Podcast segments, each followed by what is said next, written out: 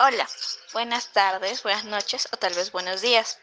En el momento que estén escuchando Voz Natural, este bellísimo podcast, espero que estén teniendo un buen día. Hoy en una semana más con ustedes, queridos oyentes, les habla Camila Hualpa y el tema que tocaremos el día de hoy será la contaminación del aire. Tema en realidad, tema muy importante en realidad, Claro que poco comentado por la poca importancia que solemos darle a este elemento tan importante que tenemos siempre alrededor. Porque podemos pasar tres días sin tomar agua, tal vez cinco sin comer, pero no podemos pasar ni cinco minutos sin respirar. Este elemento tan importante para nuestras vidas que mantiene vivos a todos los seres de este planeta, pero de igual manera tan dañado en estos años.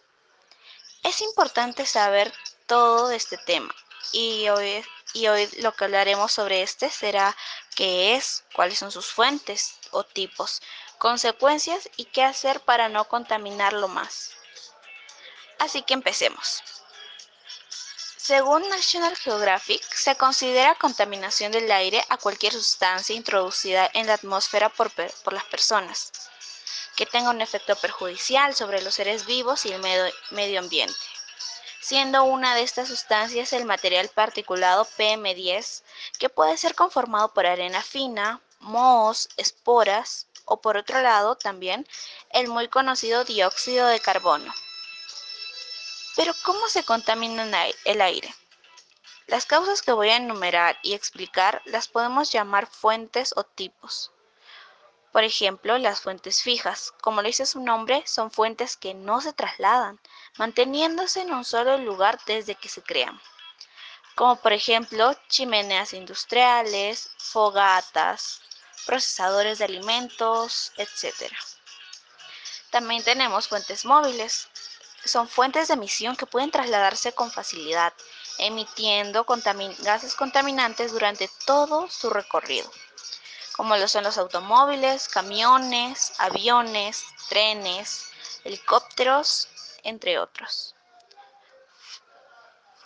Fuentes de área que pueden ser actividades distribuidas en un área determinada, por ejemplo, el comercio, las casas, los edificios. O también, por último, las fuentes naturales. Son aquellas que no provienen directamente de actividades humanas, o son emitidas por los fenómenos, como la emisión de dióxido de carbono, por los bosques o cultivos, u otros gases que se emiten en los volcanes, manantiales de aguas sulfurosas, entre otras. En estas fuentes no se especifican en realidad las actividades humanas que solemos hacer y contaminan el aire, como el uso de pesticidas en la agricultura, la quema de basura, el uso de fogones para cocinar, la quema de leña o el uso del queroseno. Todas estas actividades pudiendo ser evitadas mediante actividades, otras actividades buenas para la salud y el ambiente como las que nos da la Fundación Aqua. El uso, de, por ejemplo, del transporte público y utilización del coche privado solo cuando sea completamente necesario. Alternativamente a esto, se puede compartir coches privados entre varias personas. Cuanto menos coches, menos emisiones. Otro, el número dos sería elegir a la hora de comprar un coche un modelo que sea bajo en consumo energético y pueda utilizar la gasolina de manera eficiente. Número 3. Llevar una revisión de manera anual el coche para comprobar que el vehículo no contamina más de lo permitido.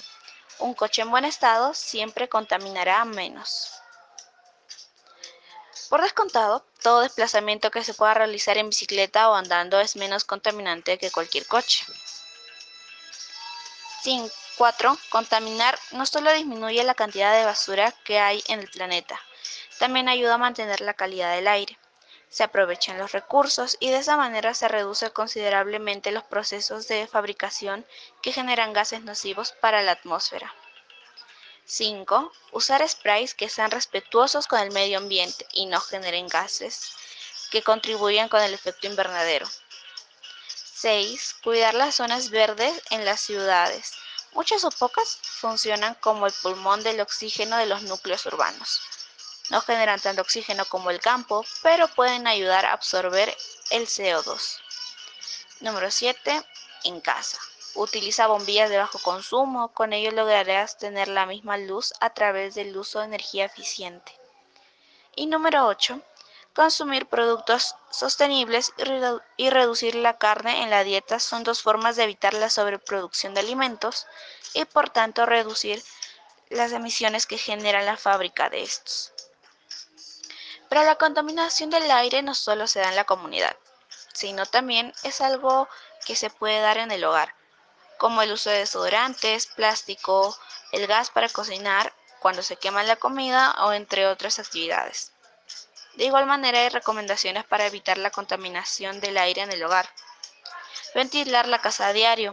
Aunque parece una obviedad, es muy importante una adecuada ventilación para mejorar la calidad del aire interior. Tener plantas de interior ayuda a renovar el aire de forma natural y efectiva. No, fumar en espacios cerrados y salir a la terraza es otra recomendación. Bueno, y en caso se permita, habilitar una zona para fumadores que esté aislada del resto del hogar y que pueda ventilarse con facilidad. Al cocinar, sobre todo, se fríe alimentos. Ventilar bien la cocina abriendo las ventanas y usar extractor de humo en caso sea posible, dado que la fritura produce una gran polución del aire doméstico. Usar purificadores de aire es altamente recomendable para limpiar el ambiente y que sea más saludable. Por ejemplo, ayuda a la prevención de alergias para, para quien no las sufre y para quien sí, ayuda a mitigar sus síntomas.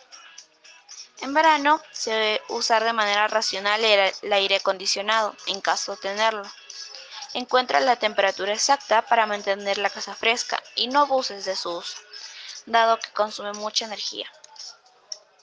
Hay que ser conscientes también que estas recomendaciones para la vida cotidiana son difíciles de cumplir, pues hacer lo contrario a algunas es una costumbre en realidad. Por ejemplo, el uso excesivo de electricidad. Pero podemos hacer un gran esfuerzo por el bien común y por las consecuencias que se darían, y algunas que ya se están dando ahora mismo. Si no vamos adecuando estas recomendaciones a nuestras vidas, podría producirse o podría seguirse produciendo lo siguiente que el 8% de las muertes sean por cáncer al pulmón, 27% por neumonía y el 20% debido a la enfermedad obstructiva crónica.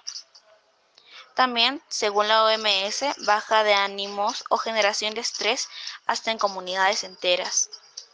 13 millones de personas sufren de alteraciones de sueño. 16.600 muertes prematuras anuales y 72.000 hospitalizaciones anuales.